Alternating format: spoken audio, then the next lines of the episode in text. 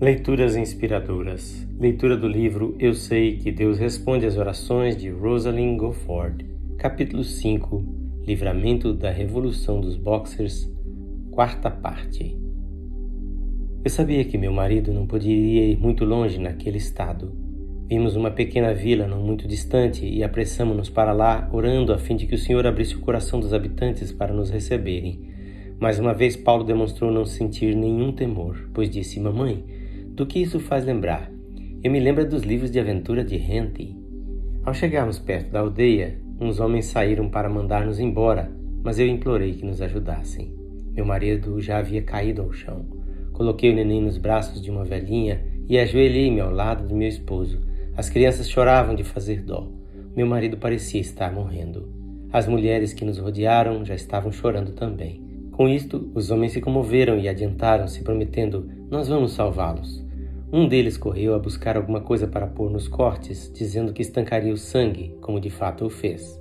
Este homem ajudou-me a atar os ferimentos com ataduras feitas de roupas que tirei de mim mesma e das crianças. Auxiliaram meu esposo e nós os acompanhamos para dentro de um barracãozinho onde o deitaram sobre um leito de palha. Trancaram a porta. Pela janelinha deram-nos água quente para lavar as machucaduras, comida e água para beber. Podíamos ouvi-los traçando planos para salvar-nos. Dissemos que estávamos ansiosos por notícias dos amigos e de nossa filhinha Ruth e mandaram alguém para saber deles. Descobrimos que estas pessoas, toda aquela aldeia, eram maometanos e não haviam tomado parte no assalto. Sentimos que Deus havia dirigido nossos passos àquela vila de modo muito maravilhoso. Durante todo aquele dia, meu marido ficou ali deitado. Às vezes parecia tão pálido que temíamos pelo fim. Creio que não parei de orar pela vida dele um só minuto do dia e quando um dos missionários do nosso grupo chegou lá pelas quatro horas da tarde à nossa procura, o meu marido levantou-se de uma vez, como se estivesse perfeitamente são, insistindo em caminhar até a carroça. Para mim, sabendo como ele estivera, parecia um milagre. Quando eu lhe fiz objeção a isso, respondeu-me apenas: Ore somente, o Senhor me dará forças enquanto tiver trabalho para eu fazer. Ao partirmos, os bondosos amigos daquela vila constrangeram-nos a levar algumas roupas velhas para agasalhar as crianças que estavam quase nuas. Disseram-nos: a noite vai fazer frio. Enquanto seguíamos ao encontro dos demais, o missionário que nos ajudava contou-nos como foi que de um em um todos tinham escapado. O médico que seguia conosco foi o único, além do meu marido, que ficou gravemente ferido. A rótula do joelho do pobre homem fendeu-se e os tendões do pulso direito foram cortados severamente, além de muitos outros ferimentos que lhe foram infligidos. Durante todo aquele dia, nossos amigos tinham ficado à beira da estrada, sem poder prosseguir sem veículos, devido à condição em que se achava o médico. Uniram-se ali numa só petição: que Deus induzisse os carroceiros a voltar quem conhece a China e os carroceiros pagãos percebe logo ter sido nada menos do que um milagre, o milagre da resposta à oração, que fez aqueles carroceiros incrédulos aparecerem depois de tudo quanto passaram. Pois vieram mesmo, cinco deles, número suficiente já que não havia mais a nossa bagagem. Soubemos também que a nossa fiel ama chinesa, que estava cuidando de Ruth, salvara a criança com risco da própria vida, deitando-se sobre a menina e levando muitas pancadas cruéis, até que a ganância pelos objetos pilhados atraiu os homens para o outro lado. Logo nos unimos aos outros da comitiva e às seis da tarde chegamos à grande cidade de Nanyanfu.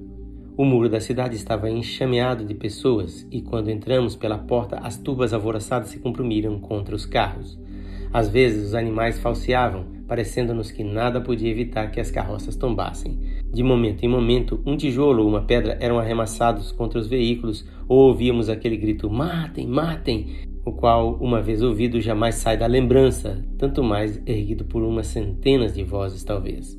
Contudo, o Senhor nos fez sobreviver e nenhuma arma prosperou. Quando chegamos à pensão, mais de mil homens enfurecidos enchiam o pátio interno. Ao descermos da carroça, estes homens literalmente nos empurraram adiante deles, forçando-nos a entrar num cômodo que dentro de poucos momentos estava lotado a ponto de sufocação. Provavelmente por uma hora o povo nos imprensou no canto.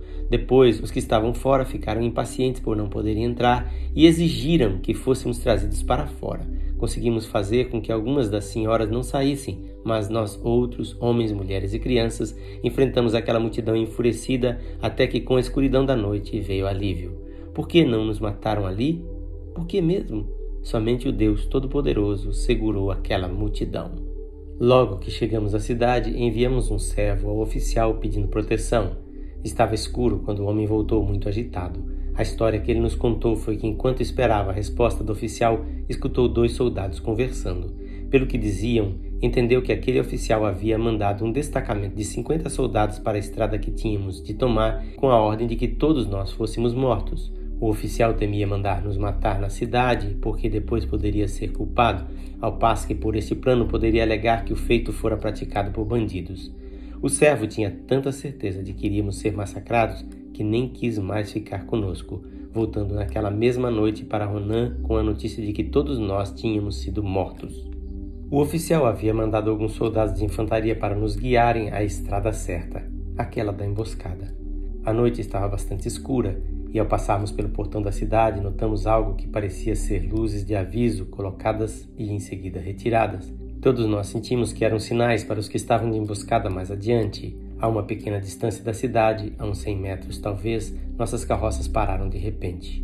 Alguém correu e cochichou para o meu marido. Não sabemos onde estão Paulo e o outro missionário. Fez-se uma busca, mas sem êxito. Na próxima leitura teremos a continuidade deste capítulo. Esta leitura é feita por seu amigo Pastor Edson Grando. Que o Senhor Jesus abençoe ricamente a sua vida.